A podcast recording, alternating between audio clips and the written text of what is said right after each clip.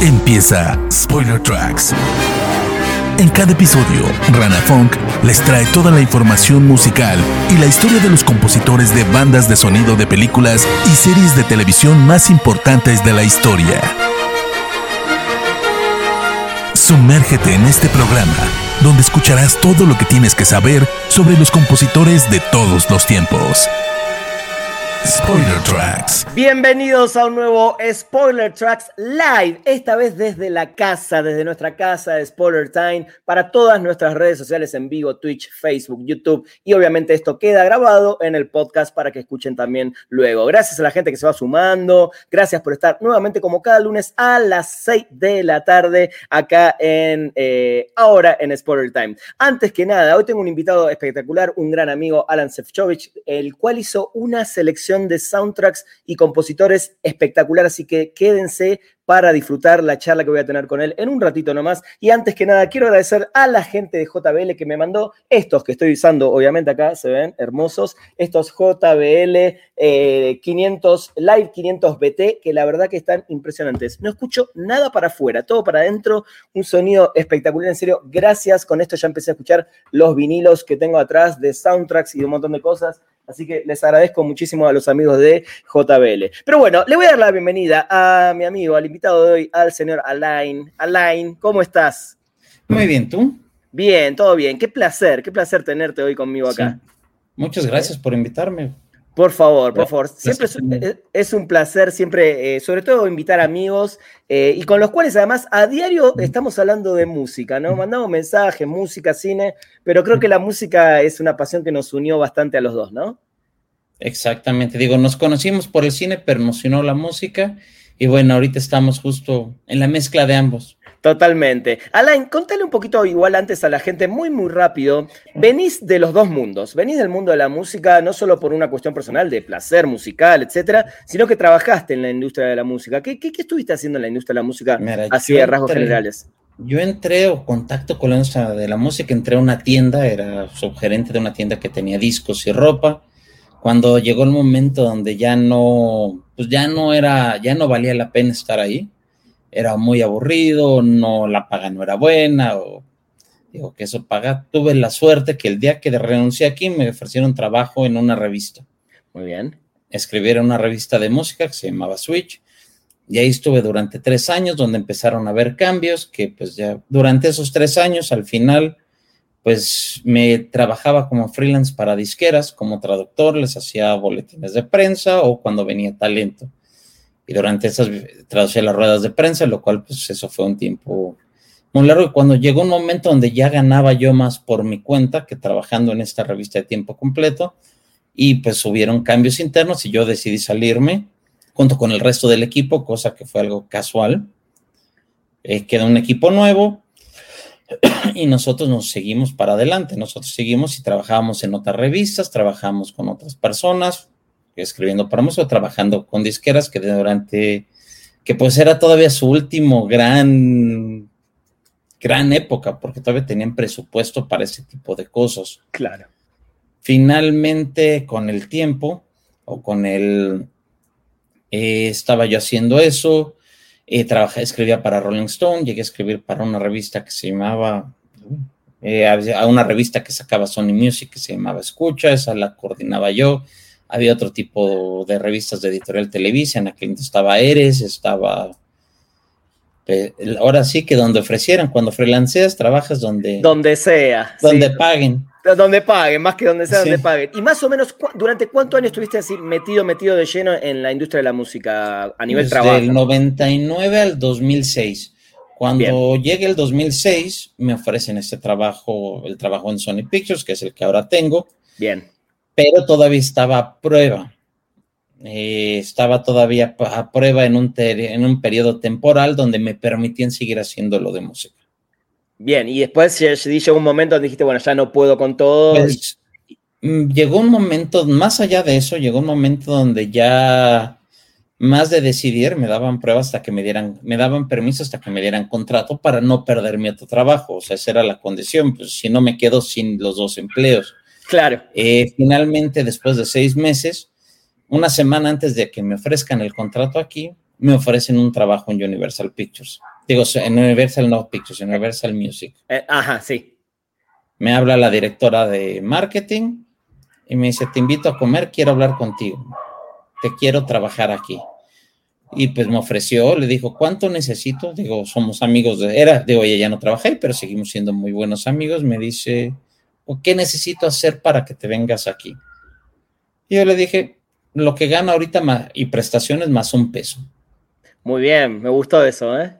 Más, digo, con eso yo lo hago con gusto. Claro. Desafortunadamente me dijo ella que su presupuesto era mucho menor y tenía que contratar a dos personas. Ok, con ese presupuesto menor, dos personas. Sí, entonces le dije muchas gracias, amigos, como siempre, y me, me, ofrecieron este contrato. Y desde el 2006, pues ya estoy de este lado, digamos al full en la industria del cine. Muy, bien, muy bien. Antes de empezar eh, con los primeros soundtracks que elegiste, hay una pregunta del público, dice Fabi Fan. ¿De dónde sacó Alain la idea para su cuenta? Eh, ahí está su cuenta de Instagram, que es eh, con tantos números. ¿Se te ocurrió ah. poner un especial o qué? No, tiene una razón. Digo, tengo el número 18 en hebreo es la palabra vida. Okay. Siempre son mis iniciales con el número 18. Cuando abrí cuentas de correo, siempre fueron las personales 1881 para mantener el 18 y el 18 al revés, porque el, 18, el ASC 18 ya existía. Ah, mira. Cuando las abrí. Obviamente, y no que no quedara como que a la mitad del número. Entonces la saqué uno y me quedé con la costumbre. Cuando abrí Instagram, que no fue, pues no fue hace tanto tiempo, pues obviamente todos los números anteriores estaban, entonces decidí ya nada más repetirlo. Y ahí Esa fue la razón, y ahí quedó. Muy bien, pura vida, pura vida, Line. Bueno, vamos a empezar, vamos a empezar. Eh, primero vamos a empezar con los soundtracks. Me hiciste una selección. Eh, voy a adelantar muy rockera en general, porque sos un tipo que viene mucho del rock y le gusta el rock y otras cosas. Pero bueno, el primero que elegiste, y, además da la casualidad que todos los soundtracks estos los tengo en vinilo, así que lo estoy mostrando acá. El retorno de los muertos vivientes o The Return of Living Dead. Eh, ¿Por qué elegiste este en particular, Alain? Toda la lista, digo, como te comenté, me quise salir un poco de lo normal porque si no te, tendría dos invitados que escogen siempre los mismos cinco. A, veces pasa, sí, sí. Sí. Eh, ese lo escogí, la verdad es que yo me acuerdo mucho cuando salió esa película en el cine. Sí tiene como una parte muy particular en mi historia dentro de la parte de la música. Yo tenía 15 años, viví en Estados Unidos y era verano y yo ayudaba, o más bien no me pagaban, pero iba a hacer, a perder el tiempo una tienda de discos con los cuales me hice amistad con todos los que trabajaban ahí porque pues me veían todos los días. Yo vi, escuché el primer anuncio de tele, vi el tráiler de esta película y me acordé mucho de una canción, venía la de 45 Grave de Party Time. Bien, sí. Me llamó mucho la atención desde ese entonces. Pasa el tiempo, ya se va a estrenar y el gerente de esta tienda, el subgerente, todos los miércoles íbamos al cine. Era como la tradición ya a la hora de la comida íbamos al cine. Y nos tocó que estuviera. Y los dos salimos de la película, aparte de muy divertidos, porque la película es divertida. Súper divertida. Sí, llegamos a la tienda a buscar el soundtrack. Tal cual. Y toda la tarde es lo único que se escuchó. Fue como una... Se volvió como un ritual. Cuando nos gustaba el soundtrack o nos llamaba atención la película, regresábamos a ponerlo. Qué bueno eso. Y además, bueno, para decir a la gente que son bandas eh, de punk clásico, punk, punk, ese punk terror que se le llamó en su momento, Psychobilly, exacto, eh, The Cramps, The Damned, o sea, todas bandas que, nunca llegaron a ser mainstream, digamos, pero que tuvieron una movida fuerte a finales de los 80, sobre todo en California, ¿no? Y muchas de esas, en este caso, que fue a mediados, muchas de esas bandas son anteriores, fue como un resurgimiento de ellas mismas. Entonces les da otro tipo de lugar, los digo, Dan todavía sí pueden ser hasta considerados más leyendas. Más de culto, ¿no? Sí. Sí. 45 Grave, pues ni quien se acuerda. O sea, poca gente, los que lo conocen son la gente que realmente les gusta. O que vivió en esa época puntualmente. vivió en esa época, pero no es, no es algo de que llegaste por casualidad. Tal cual, tal cual. A mí me encanta, ¿no? Y, la película es esta típica película, creo que de chico debo haber sido la primera película que vi como comedia de zombies. Creo que hasta ese momento, digo, no, no, no, no estoy dando un dato concreto, pero en mis recuerdos, esta de Return of the Living Dead es la primera película comedia con zombies, además que querían comer cerebros. Eh, los tipos querían comer cerebros. De hecho, te digo, de esa parte de la tienda, pues obviamente nos llegó por el disco nos llegó el display, los pósters y que ese día pues llegamos a tapizar la tienda, fue de este se va a vender porque se va a vender. Por ahí en algún momento debo, creo que todavía debo tener un pin de cuando estaba ahí. No sé si el póster en varias mudanzas se perdieron o los que eran antes los flats, que eran las portadas de disco en cartón. Sí esos pues también se, a lo mejor y se perdió con mudanzas o, pero era como que si era de vamos a tener el display que se vea, que se venda, hay que hacer la diferencia, aunque me decía, es que a mí me piden que los displays sean lo más vendido, lo más fuerte, pero esta se tiene que, tenemos que hacer la diferencia. ¿Y, ¿Y, en su momento sí le fue bien a la venta del disco?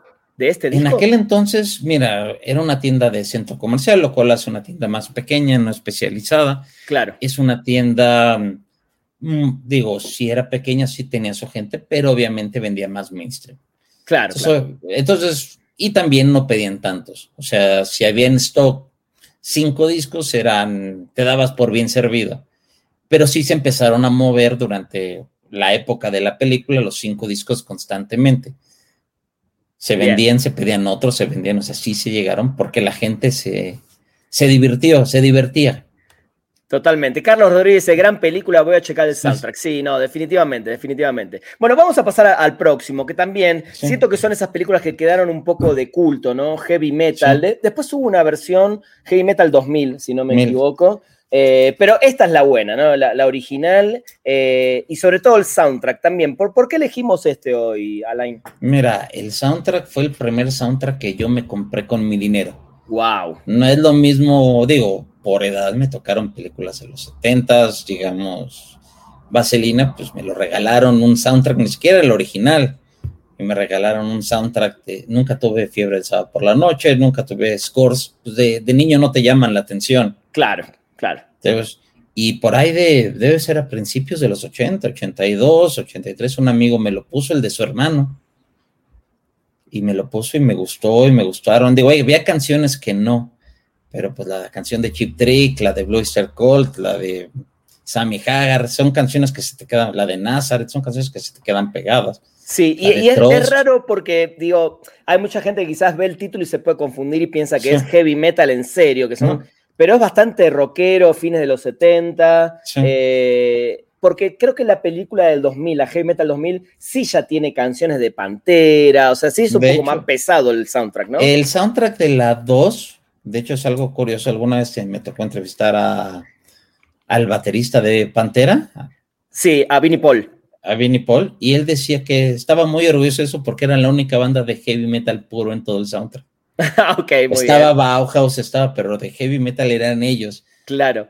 Y era como Para ellos era el, claro, totalmente. Creo que si no me equivoco, en ese segundo también está Puya, ¿no? Esta banda puertorriqueña, ¿no? sí, sí, sí. sí. Sí, gran banda. Bueno, acá también, a mí, a mí me encanta, ¿no? Porque como dijiste, eh, hasta hay un tema de Stevie Nicks, solista. Sí. ¿no? De Stevie Nicks y hay uno de los de Donald Fagen, que es de Steely Dan, y hay, hay diferentes cosas. Sí, sí, sí. Creo que este, estos dos que empezamos, a ver si, si, si, coincidimos, son muy buenos compilados para la época del estilo de este, bueno, en este caso de, de un rock más, no sé si le puedo llamar rock más gringo, americano.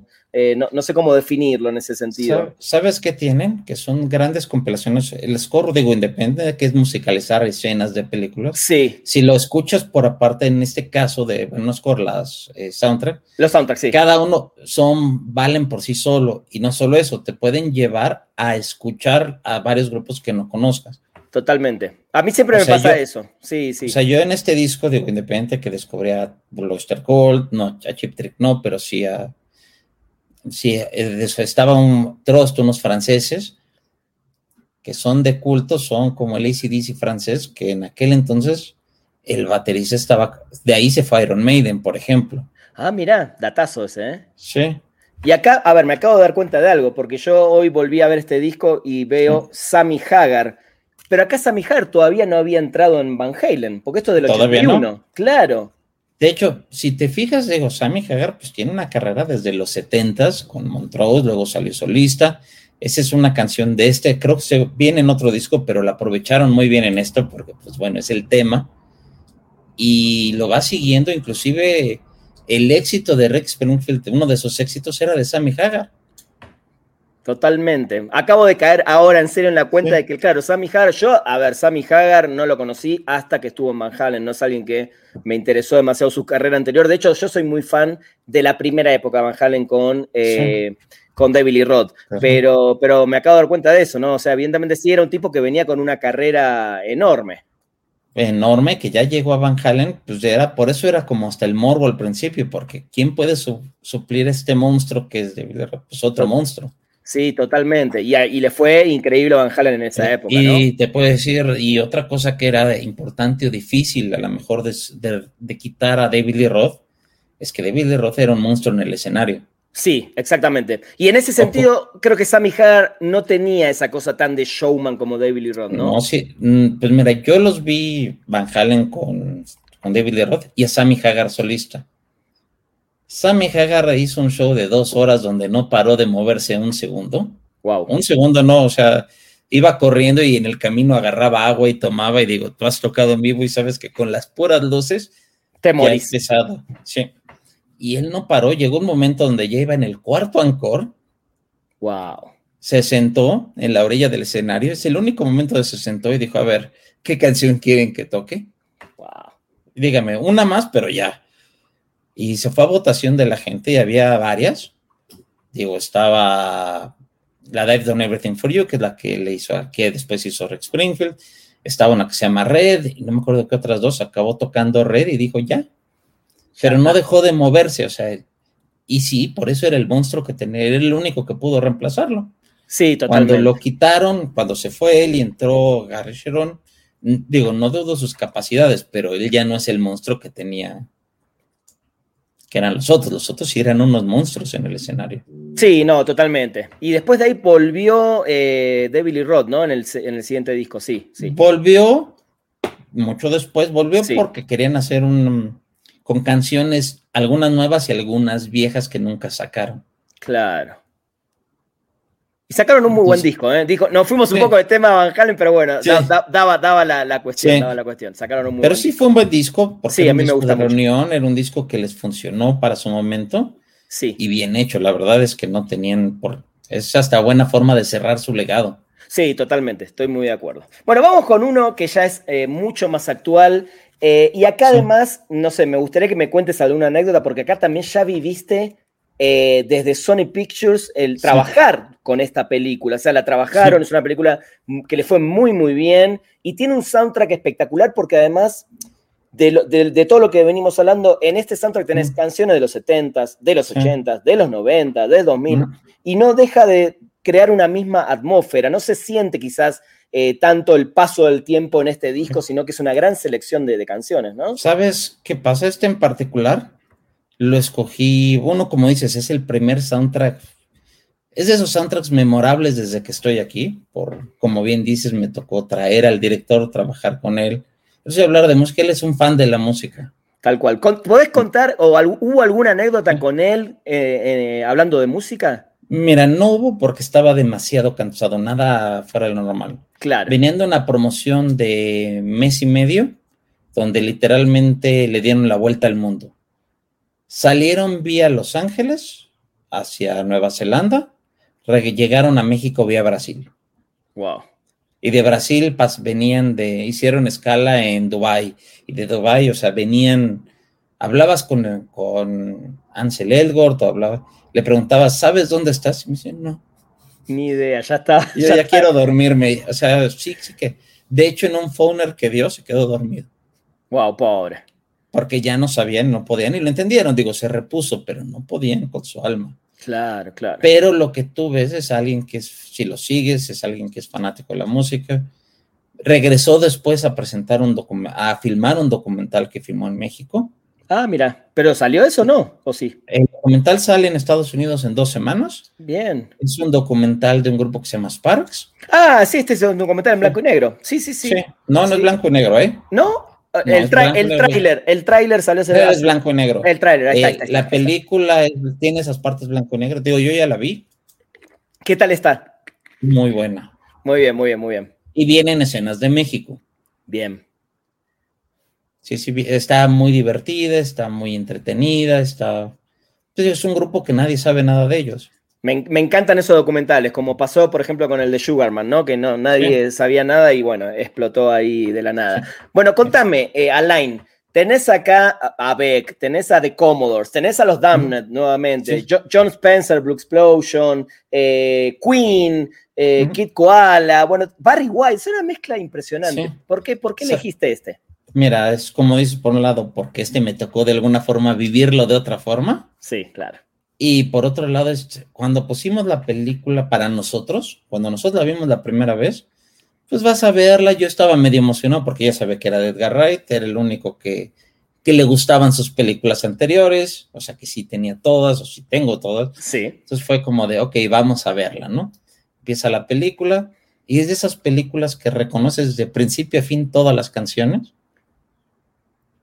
O sea, que decía mi jefe, y esta, esta canción está buena, ¿cuál es? Esta, no hay de otra, ¿no? Sí. Y, yo todavía con un amigo lo más bromé le dije, empiezas con una canción de John Spencer, no puede estar mal el resto de la película. O, si está mal es porque fallaste ahí definitivamente, ¿no? Pero ahí inclusive si lo ves, digo, el, digo, que le dan crédito, pero el cameo de, de Flea sí. tenía que ser, de todas las canciones, tenía que ser con The Dam.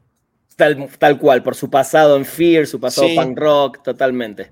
O sea, es como, y es hasta la que él ha de haber dicho, es que esta es la que más me gusta, o sea, es la que más queda conmigo. Estoy de acuerdo, estoy de acuerdo. Es un gran, gran soundtrack. Yo, yo, a ver, yo siempre dije lo siguiente, yo fui, me pasó lo mismo que a vos en el sentido que yo era muy fan de Edgar Wright, de todas sus películas anteriores, y fui con la vara tan alta que no es que me decepcioné con la película, pero la vi y dije, ok, pero dije, pero el soundtrack está tremendo, ¿no? Creo que es una, es una, película que le tengo que volver a dar una oportunidad más, me parece. ¿Sabes qué tiene muy curioso? Que las escenas, la música sirvió para hacer coreografía dentro de la música. Las persecuciones están al, al ritmo de la música. Hay un silencio, se detienen, hay un... Oh, sí, sí, está, está, perfectamente escenografiada musicalmente la película. Sí, sí se ve que partió de la música, o sea, que no fue algo, no fue casualidad. Y a ver si estás de acuerdo conmigo, porque hay, en estos días hay, hay una gran discusión, y a ver, yo estoy del lado, no sé si pudiste ver Cruella, la película, la nueva, eh, y es una exageración de hits tras hits. A mí eso no se me hace un gran soundtrack. Y en este caso, si bien tenés algunas canciones que fueron hits en su momento o conocidas, no son los mega hits radiables, son todas buenas canciones la elección, ¿no? Digo, no he visto Cruella, sí he escuchado que eso, pero si tienes hit tras hit tras hit, pues llega un momento que tienes una gran compilación de los mejores hits de la radio. Tal cual. Y ya no necesariamente estás haciendo, hablando de la película, ya no es algo que embellece la película. Exacto, y, a mí me pasó además que me sacaba de onda porque le prestaba más atención a las canciones que a lo que estaba pasando en la película, básicamente, ¿no? Pero bueno, para cerrar este bloquecito de soundtracks y meternos ya en los compositores, otro de mis favoritos. Acá, este, esto creo que lo charlamos fuera de, del programa muchas veces. John McKnight, eh, siempre voy a decir que el soundtrack acá supera por completo a la película, que fue una película que pasó sin pena ni gloria, pero creo que fue eh, un momento donde empezaron a animarse las bandas de rock y las bandas de rap, básicamente, a, hacer canciones juntos y, es un soundtrack con todas canciones originales que mezcla bandas de rock y bandas de rap. ¿Por qué elegiste este, Alain? Justo por todo lo que dice, para empezar, es eh, la combinación fue el primero. De hecho, el que hizo el, sound, el soundtrack, el que escogió las canciones o mezclar a la gente, hizo otros dos soundtracks más, por lo menos que tengo en mente. Ajá. Hizo Spawn. Otro que es similar. Hizo Blade, creo que es tres. Bien. O dos. Que hizo algo similar también. Creo que hay una canción de Tom Morello con alguien, alguien tecno en algún momento. digo, si mal no recuerdo, Prodigy con alguien tecno, no me acuerdo bien. Sí, en Spawn pues sí, en Spawn está Morello con Prodigy, si no me equivoco, está Metallica con alguna banda. Con Orbital y. Sí, Tal cual. Y el de Blade 3 o 2, no me acuerdo cuál de las dos, tiene una situación muy similar. Bien. Este cuate empezó a hacer algo, se me hizo innovador que agarre de dos géneros y los junte. Como en Spawn Metallica, no te lo imaginas con un grupo tecno, como es Orbital. Digo, todavía Tom Morello lo puedes ver más como Prodigy que el otro. Claro. Como tener a Mod Honey con Ser Mixalot, que es este caso una punta y la otra, o sea, nada que ver, sí, sí, sí. O, por ejemplo, no ves de cómo, de dónde los imaginas tocando con un rapero, ¿no? Tal cual. Sí, a mí la que más, por ejemplo, una de mis favoritas es eh, la de Helmet con House of Pain, ¿no? El, Just Another Victim, ¿no? Ese me parece brutal. Eh, y en su momento, cuando salió este soundtrack, ¿lo viviste en el momento? ¿Tenés algún recuerdo? Mm, pues yo más que de recuerdo, recuerdo haberlo escuchado, comprado el soundtrack cuando salió y recuerdo haber visto la peli después. Y la película X, ¿no? Sí, la película no, tristemente es gran decepción. Sí, ¿sabías que esa película tiene un score y que fue compuesto por Alan Silvestri? No, no sabía. ¿Viste? Es que todos se, recuerdan obviamente por, por la combinación de las canciones y por lo mismo, no son esos discos que te compras porque la combinación de bandas es impresionante y las canciones, pero tiene un score hecho por Alan Silvestri que no está nada mal, eh, pero que ni siquiera, ni siquiera creo que salió en formato de CD, mira lo que te digo, no estoy muy seguro. Eh, y otra curiosidad de este soundtrack de John the Night es que Tool grabó una canción con Race Against the Machine para este disco y, a ninguno los terminó de convencer y no salió nunca. Dicen que hay versiones piratas por ahí, yo no la pude escuchar todavía. No, ni yo. Eso, eso hubiera estado bueno. Pero bueno, vamos a meternos. Eh, sí, dime, dime. Sí, pues entre esos dos en particular son muy buenos amigos. Sí, bueno, de hecho, eh, eh, el cantante de Tool participa en el primer disco metiendo unas voces, ¿no? De Rage Against the Machine. Pero hay un grupo, el primer grupo, Tom Morello estudió con dos de Tool. Ah, mira, no sabía ese dato. O sea, en el colegio. Sí, en el colegio, son amigos. Desde, de hecho, hay un proyecto, creo que es el APD. Ajá. Si, mal no recuerdo, que son ellos. O sea, hay uno de Tool y uno de ellos, o sea, de ahí salen. Mira, no sabía ese dato, muy bien. eran eh, muy amigos de siempre de, de, Chicago, solo que, pues bueno, uno se fue a Los Ángeles, otro se fue a estudiar, porque pues Tom Morello tiene, digo, este es graduado de Harvard. Sí, sí, sí, sí. Ah, y mira, mira qué buen dato el que decís, porque yo siempre siento o sentí que esas dos bandas, más allá de los gustos musicales, creo que fueron las últimas dos grandes bandas tan innovadoras dentro del metal, ¿no? El metal alternativo, eh, pero creo que son las bandas que en esa época sobre todo se destacaron por hacer, tener un sonido completamente diferente dentro del género, ¿no? Pues se ve que eran bandas que escuchan música, que no escuchan el género. Exacto. Oyes de las bandas de heavy metal, oyes a una y se ve que puedes decir, estos 10 grupos escogieron, todos se oyeron de chavos estas 10 bandas. Todos estos 10 grupos escucharon estas otras 10. Cuando ellos decidieron oír varias cosas y por eso, pues Tool es un, el monstruo que es, que se puede dar el lujo de sacar un disco cada 10 años. Sí, tal cual. Y preocuparse en el fan de el ser el niño chiquito llega un disco y quieres ver, abrirlo y ver todo y ver el empaque y ver... El arte, sí. El arte, que te obliga a comprarlo, no a tenerlo en, un, Spotify, no... Sí, son las bandas que todavía se preocupan por esos detalles. Sí.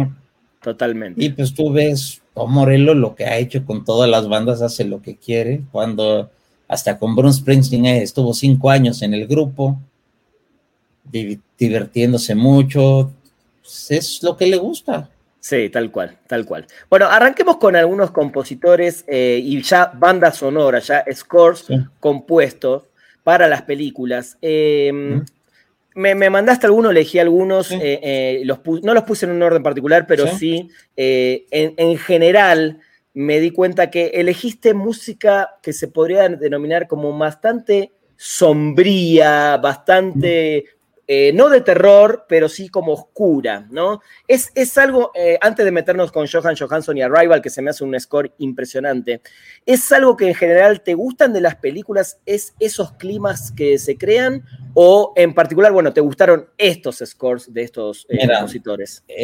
dependiendo de los que escogí, digo, digamos, el caso del vi la película, me encantó el soundtrack, el soundtrack, la idea del soundtrack queda con la película, su música en particular es que en general cae ahí.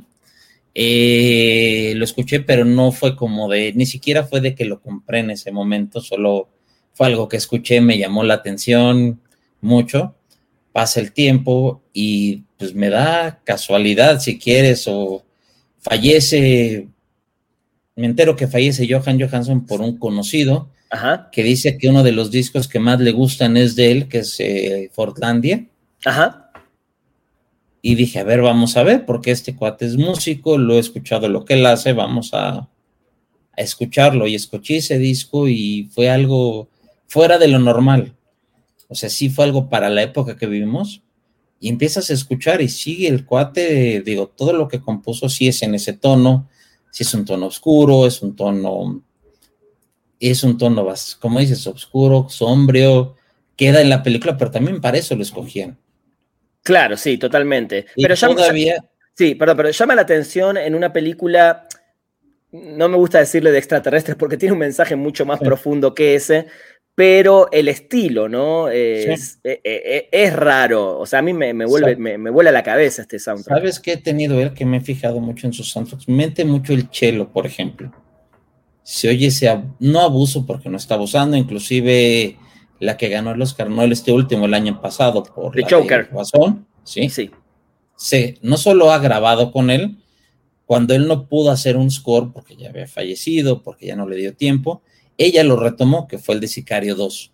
Ah, claro, porque él hizo la 1, la primera. La 1, él trabajó en general con ese director hasta Arrival. Sí.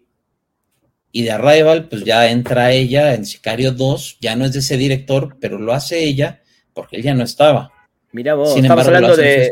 Claro, estamos hablando de Villeneuve, ¿no? Denis Villeneuve.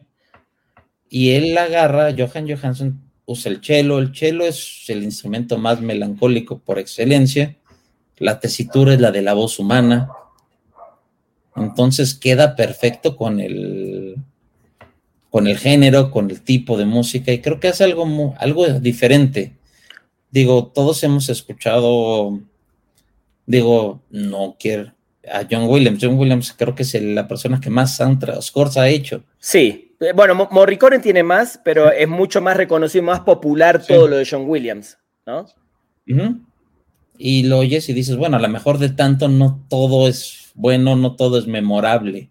Claro, claro. Sí, y este pues sacó menos cantidad, digo, no debe de tener entre toda su discografía, no deben ser, no deben ser ni 30 discos, yo creo, aunque le dejó dos por terminar.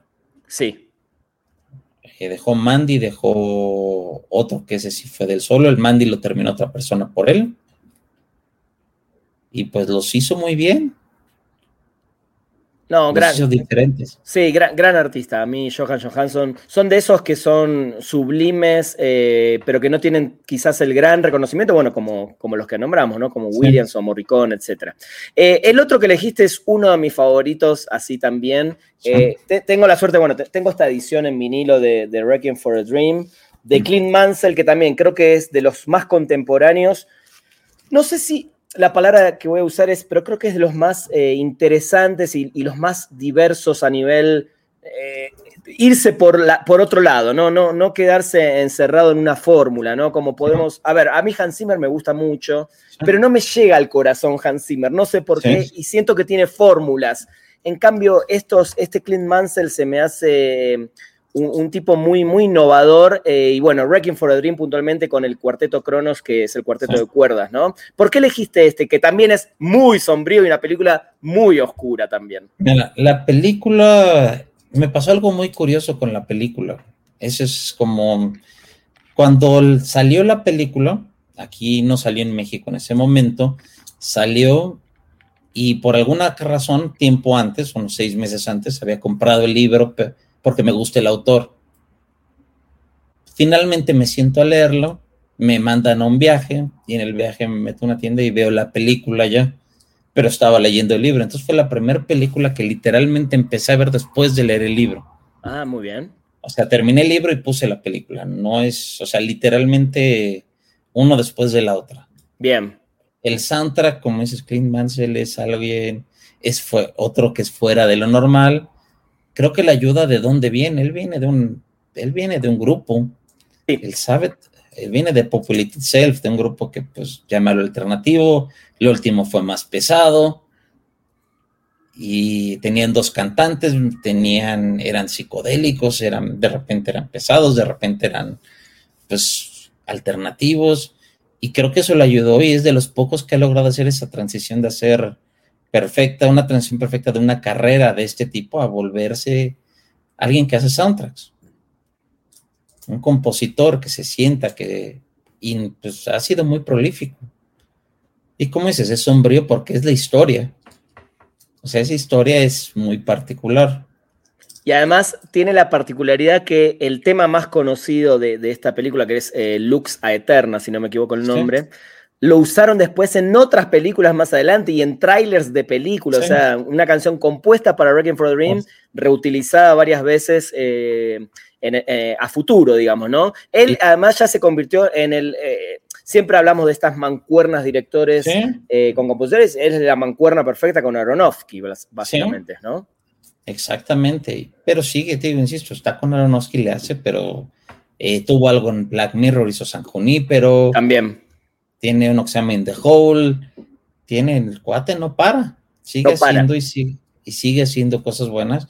Sí, y digo, aparte de la otra cosa muy rara, que alguien inglés esté haciéndolo en Hollywood de esta forma. Porque conozco, hemos escuchado muchos que se van a, estado a Los Ángeles, deciden hacer scores y después de un tiempo regresan a Inglaterra, claro. o regresan con su grupo porque no tuvieron suerte. Él sí tiene muy bien la idea de lo que quería hacer. Totalmente, y lo logra, ¿eh? Y, se estableció, se estableció. Bueno, hay, hay, algunos casos más así, no sé, ahora el, más moderno de todos y que siempre hablo es este Ludwig Göransson, ¿no? De, Suecia y se supo meter de lleno en la, en la música, no solo en la música del cine, sino en el hip hop de la mano de este Childish Gambino, ¿no? Eh, pero bueno, este me encanta y es alguien que no lo tuve en cuenta hasta que me lo nombraste. O sea, no lo tuve en cuenta no porque no lo había escuchado, de hecho lo había escuchado, pero lo había borrado por completo de mi mente a este español, si no me equivoco, eh, Roque, eh, Baños. Es impresionante el trabajo de Roque Baños, sobre todo en películas de terror, ¿no? Sí, es, mira, tiene la parte de las que no son de terror que sí no, no son tan buenas sus obras, digo, como dices. Como, las de Torrente, ¿no? Y esas tipos de películas. Sí. Pero es un cuate que no tiene, se ve que no tiene miedo. Hoy es John Bridget la película, hoy es el score y se ve que no tuvo miedo de hacer ruidos, de jugar con ruidos, de jugar con, con la música. Ves la que hizo antes también, que hizo Mancuerna con, el, con Fede Álvarez. Sí, la de, la de Evil Dead, ¿no? Sí. La de Evil Dead. Literalmente hicieron el tráiler con su música, decía un amigo que cuando vio el tráiler, que ese tráiler es como se ve la música de Slayer, por ejemplo. Con sangre, con, o sea, si alguien tuviera que hacerlo, sería así. Wow. Y su música que él le da también, le da la intención, sabe bien dónde está la intención y sabe, lo hace de alguna forma visual, tan auditivo que lo hace visual.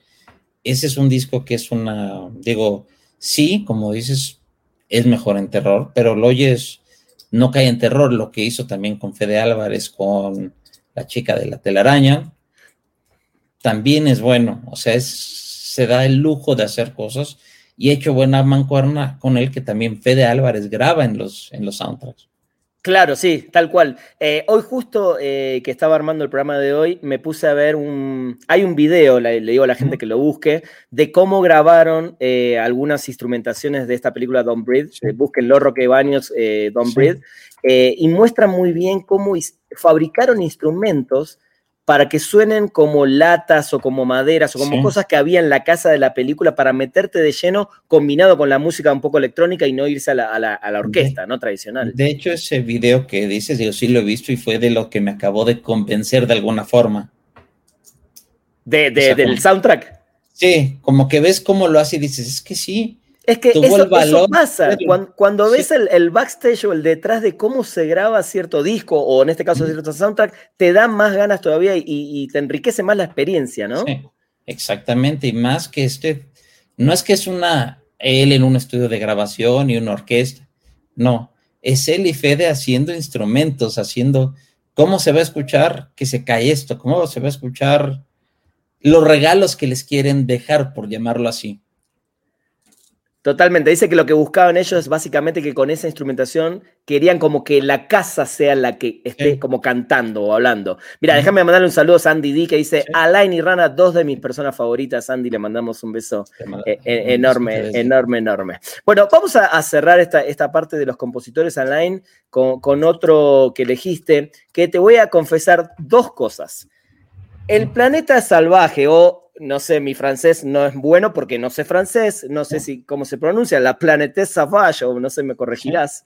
Eh, Es una película que tengo en mi lista de deudas de ver y la vi hoy recién, no la había visto nunca en mi vida, la vi hoy, me tomé el trabajo, está en YouTube, está gratis para verla eh, y nunca, por ende, había escuchado la banda sonora. Entonces, solamente te voy a decir que la escuché hoy también y se me hizo increíble y me gustaría que me cuentes o le cuentes a la gente por qué elegiste el planeta salvaje eh, de este Alan Gorager. Mira, yo le escogí como fue por, como tú sabes, Amiba saca sus videos de What's in My Bag. Sí. Y quién ha de haber sido, ay, Twiggy Ramírez de, de Marilyn Manson. Mira vos. Lo menciona, pero como no se acordaba de él, del soundtrack en sí, se acordaba de la película. Yo no había visto la película, la verdad. O sea, esto estamos hablando de los últimos 10 años, ¿no? no sí, sí, sí. Okay. Lo menciona, lo... Me siento más tranquilo ahora, Line, que vos tampoco habías visto la película. no, y lo menciona y lo menciona. Se acuerda mucho de la película, luces, colores, psicodelia, eh, soniditos raros. Y dije, pues si eso es lo que yo tengo recuerdo, dice que él la vio de niño y eso vio, pues a mí me llamó la atención, vamos a ver de qué habla, quiero, pero me llamó más la atención la música que la película. O sea, como que en mi caso sí fue al revés. Entonces me puse a buscarlo, a buscarlo. Antes había una tienda, digo, si mal no recuerdo, lo compré ahí en internet, se llamaba Aquarius Records, que era una tienda de San Francisco con el mejor newsletter de cualquier tienda de discos a la fecha. Ok. Tristemente ya no están, pero a ver, sí era algo de valía la pena buscarlo. O sea, es una tienda que te mandaba todos los viernes su newsletter y te podía asegurar que el sábado les pedías. Wow. Con reseñas, con snippets, con.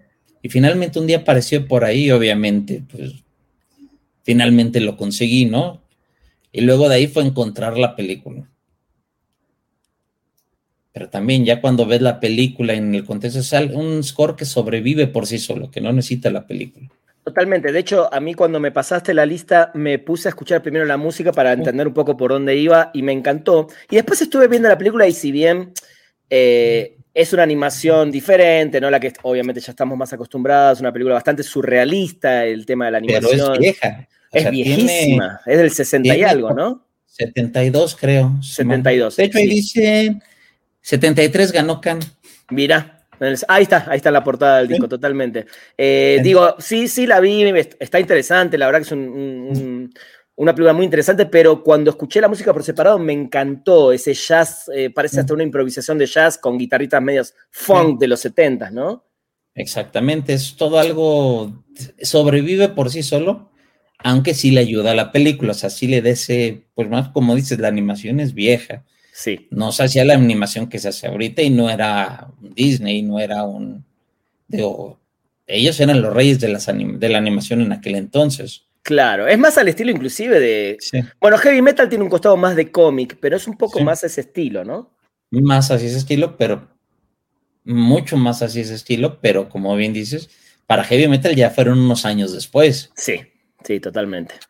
Y fue para promover de alguna forma, iba en conjunto con una revista con ese estilo.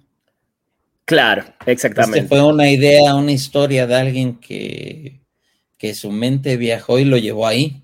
Totalmente, me encanta. Y además, eh, ahora me dieron ganas después de escuchar este score de buscar más trabajo de este Alain Gorager, que bueno, obviamente me, tomaré eh, el trabajo de hacerlo en algún momento. Eh, no tengo ahora imagen, pero quiero hablar de un compositor más que, que, me nombraste, Alain, y preguntarte el por qué, que es este Tom Holkenborg, ¿no? O más conocido como Junkie Excel, Excel un DJ o un músico que empezó básicamente haciendo música industrial, fue DJ, hizo sus propias bandas, salió de gira por todo el mundo y se metió, como decíamos recién, de lleno en la música para, para películas. ¿Sabes qué? Es alguien que de alguna forma, yo lo escuché por un amigo. Ajá. El, por su grupo que tenía antes de ser Chunky Excel. Se llama Nerv. Él llegó de tocar en Europa, me dijo, yo descubrí esto, me lo grabó y escúchalo, ¿no? Te va a gustar. Y obviamente durante un tiempo tenía ese cassette, no me acuerdo ni el título del disco, pero me acuerdo que lo oí mucho. Y lo perdí, digo, nunca supe los nombres, pues no había internet, esto fue en 91, 92, 93, ha de haber sido por ahí. nunca tuve ninguno de los discos, pues no era tan fácil, menos que es un grupo que aquí no se conoció. Claro. Pasa el tiempo y obviamente pues, le pierdes, le pierdes la liga y de repente, pues cuando estaba en alguna revista me invita a una disquera, la México, bueno, no una disquera en México que era Zoom Records. Sí. Y a presentar el disco de John Kixel. El que viene con Dave Gahan, el que viene con dices, mm, te llama la atención. O sea, son de esas personas que te va dejando huellas, ¿no? Sí, sí.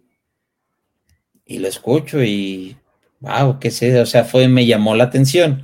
Como alguien, un DJ, para mí, sin saber de que había estado en Nerves, había tenido esos camés, esos invitados, esos, cómo llegó, ya cuando lo pones en contexto, dices, no, pues es que como dices, ya dio la gira, ya giró por varios países, ya llegó a ser, y todavía era alguien pequeño.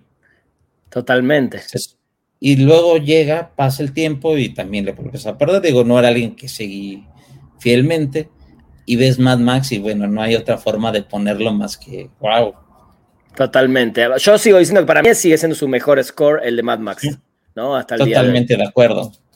Me parece es lo mejor que ha hecho, pero aparte le queda la película, su estilo le quedó sin caer al creo que es como una, película que si te imaginas, si ves la película sin nada, dirías, a lo mejor y Slipknot hubiera hecho un score. Claro. pero él lo supo hacer bien, o sea, él no, no, no estoy diciendo que sea malo, es cuestión de gustos. Sí, sí, obvio, obvio, obvio. O sea, no estoy criticando eso, nada más que él lo supo hacer para la película, en función de la película.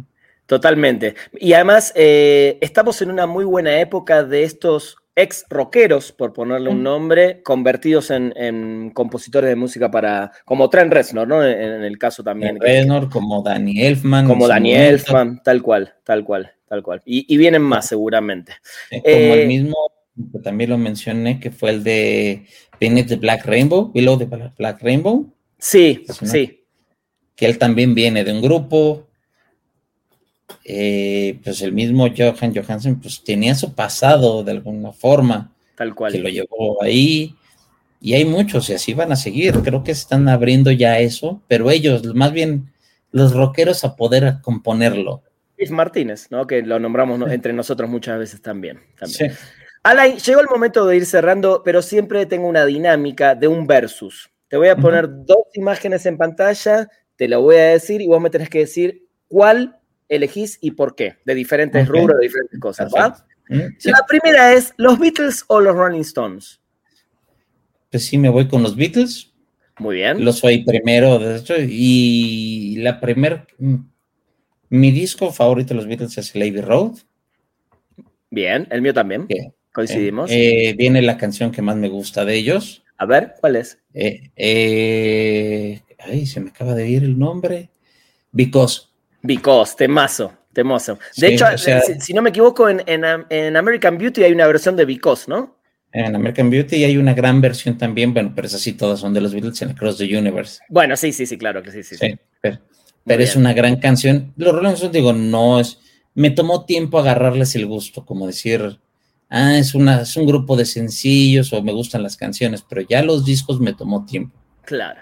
Totalmente. Vamos con la siguiente, ya metidos un poquito en el cine. Y la pregunta en este caso es: ¿te gustan más las películas de Tarantino o las películas de Martínez Martin Scorsese? Pues creo que es difícil. Sí. Y ahora, por chance, ahorita sí me quedaría con Scorsese. Ok, ¿por, por lo último o por qué? ¿Por algo en especial? Películas, pienso en películas en especiales. Eh, After Hours, le tengo mucho cariño a esa película. Eh, me gusta mucho, me gustó mucho Hugo. Se me hizo un gran tributo al cine que pues, desgraciadamente no fue considerada ni conocido ni vista. Bien. Merecía. Independiente de Taxi Driver, independientemente si quieres luego de Wall Street. Eh, Hugo creo que es una gran película, el tributo al cine por en sí. Bien. Me encanta. O sea, de hecho, esa perdió el Oscar, estaba compitiendo contra el artista. Ah, bueno, sí, ya sabemos lo que pasó ahí. Sí, no, y pues todos digo, a mí en particular, digo, no es que me gusta más como tributo al mismo cine, los dos son tributos al cine. Sí, tal cual. Pero un tributo más completo, más original, pues fue el de Scorsese. Sí, estoy de acuerdo, estoy de acuerdo. Bien, vamos con esta, a ver, eh, bandas de finales de los ochentas eh, que aún siguen vigente por suerte. James Addiction o Faith No More. James Addiction. James Addiction, 100%. 100%. Es que, digo, yo James Addiction creo que me sacaron menos material, pero lo que sacaron fue mucho mejor. El, pero la cosa que de Faith No More, digo, y me gustan ambas, es difícil, ¿eh? Sí. Así que me fui con lo primero que vino a mi mente. Eh, Faith No More es un grupo que innovó en su momento, se tardó en pegar, digo, porque tiene dos discos perdidos entre en sí. Sí. Hasta que entró Mike Patton. Mike Patton tiene el carisma y tiene la creatividad. Sin embargo, al estar como con la banda en sí, pues llegó un momento donde ya no pudieron hacer algo nuevo. Y James Addiction sacó pocos discos, nuevos, originales, y es la, ambos grupos es la capacidad de ellos. Totalmente. A ver, esta de compositores. No, es, no son compositores que hoy hayas elegido, pero ¿sí? te los pongo acá. ¿Bernard Herrmann o Ennio Morricone? Ennio. Ennio. Pero ese es por, pues a lo mejor el tipo de películas que me recuerda. Creo que son, su música es de las que todo mundo tiene grabado por lo menos algo en la mente. Bien. Está muy bien. Aunque el Psycho es sí. brutal también, sí, ¿no? Sí. Pero bueno, está, está bien, te entiendo perfectamente. Vamos con esta y tiene que ver con comidas. Eh, comidas mexicanas. ¿Unos tacos o unos chilaquiles?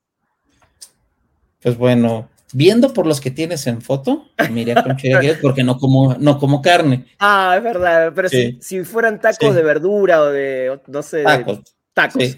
Te vas por los tacos, está muy, bien, está muy, me parece muy bien. A ver, esta, esta yo sé que a veces, digo, para algunos es difícil, eh, son dos grandes directores mexicanos, pero ¿te gusta más el cine de Cuarón o el cine de Iñárritu? Cuarón. Cuarón. Sí. ¿Y algo, eh, alguna película en particular? Eh, ¿Cómo se llama? Ay. La de Children La of de Men. del hambre. Eh, los Children of Men, peliculón. Sí, sí. Me, es una película, el tema me gustó, me llamó más la atención y creo, digo, digo, eh, que lo hace muy bien, o sea, sabe contar muy bien historias. Muy bien, Cuarón, está bien. Vamos con las dos últimas, Alain.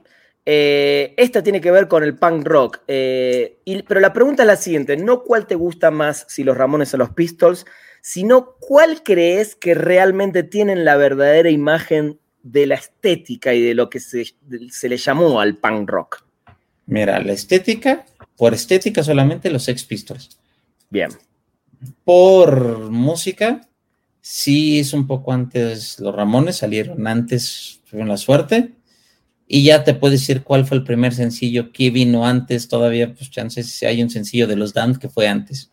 Ok, bien. Pero estas son como la, la sí. pelea, ¿no? La clásica. Sí.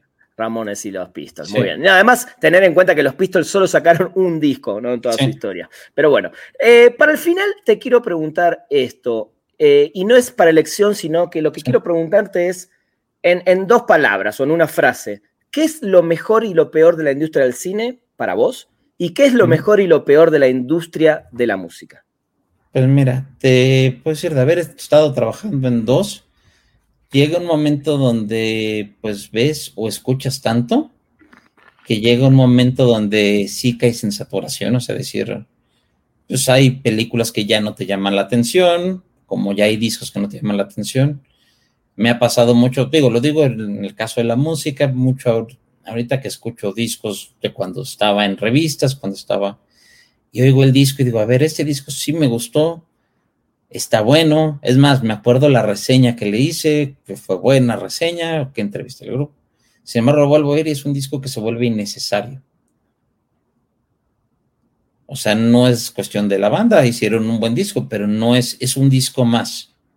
Digo, no sé si a ti te pasa, y digo, no voy a, no es cuestión del grupo, ¿no? O sea, es cuestión de,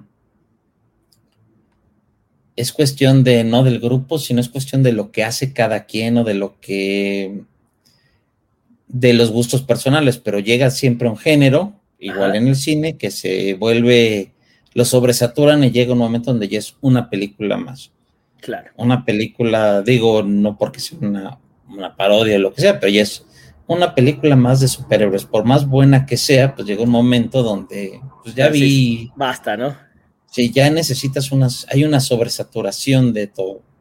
Lo bueno, pues es que son lugares creativos donde puedes encontrar gente, inclusive que hizo poco, con poco dinero, hizo maravillas en el cine,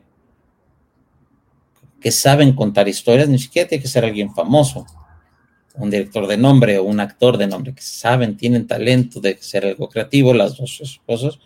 Igual con la música, en el caso de los scores, por ejemplo. Roque Baños no encontró lo que buscaba y hizo sus instrumentos. Hay, te doy casos, hay un grupo que se llama Instrucción de Novauten, eh, que tú ves, ellos usaban botes de basura y viajan de gira con un bote de basura que les ha comparado por 40 años. Wow. Vino John Spencer hace un, a finales del 2019 y el baterista tenía un problema porque no encontraban el bote de basura que él quería. No. El promotor empezó a regalar, regalo tres boletos al que me lo consiga. ¿Y lo consiguieron? Sí. muy bien, muy bien. Pero eso creo que tiene, y si te pones más allá, pues vas a encontrar, siempre escarbando de todo, sin importar el año, vas a encontrar algo interesante, nuevo, Digo, yo hasta hace poco, digo, vi así como tu Planet Savage. Sí. Yo vi Existence de Cronenberg. No la conocía. Y empiezas a descubrir esas, ese tipo de historias tan bien hechas. Y pues un disco es una historia también. Totalmente. De una persona o de unas personas en cierto momento. Y por eso hay discos que oyes un grupo que se oyen cansados porque ya están hasta hartos de sí mismos. Por eso luego grupos desaparecen cinco años o tú diez años y regresan con ganas porque están, quieren hacer algo bien, quieren que esté, estar ellos en el mejor lugar. Se renuevan, ¿no? Totalmente. Eso, eso es lo que falta, frescura, ¿no? Quizás. Sí. Totalmente. Alain, qué placer, qué placer hablar. Este, siempre es un placer hablar y esta vez, bueno, lo hicimos más público para todo el mundo, para que lo pueda ver y, disfrutar. Así que nada, nos van a quedar para otros eh, shows en vivo, para otras comidas, otras cosas, más, charlas de música y de, cine. Exactamente. Todavía nos faltan muchas más. Todavía nos faltan muchas más. Alain, te mando un abrazo enorme. Gracias por estar en este Spoiler Tracks. Eh, y nada, ahí está igual tu cuenta de Instagram para el que te quieres seguir. Perfecto. Muchas gracias y gracias por invitarme. Por favor, es un placer. Igual. Gente, muchas gracias. Los espero en vivo el próximo lunes acá a las 6 de la tarde en un nuevo Spoiler Tracks. Adiós. Esto fue Spoiler Tracks. Los esperamos en el próximo episodio con más información y la música de los mejores compositores de bandas de sonido de películas y series de televisión de la historia. Spoiler Tracks.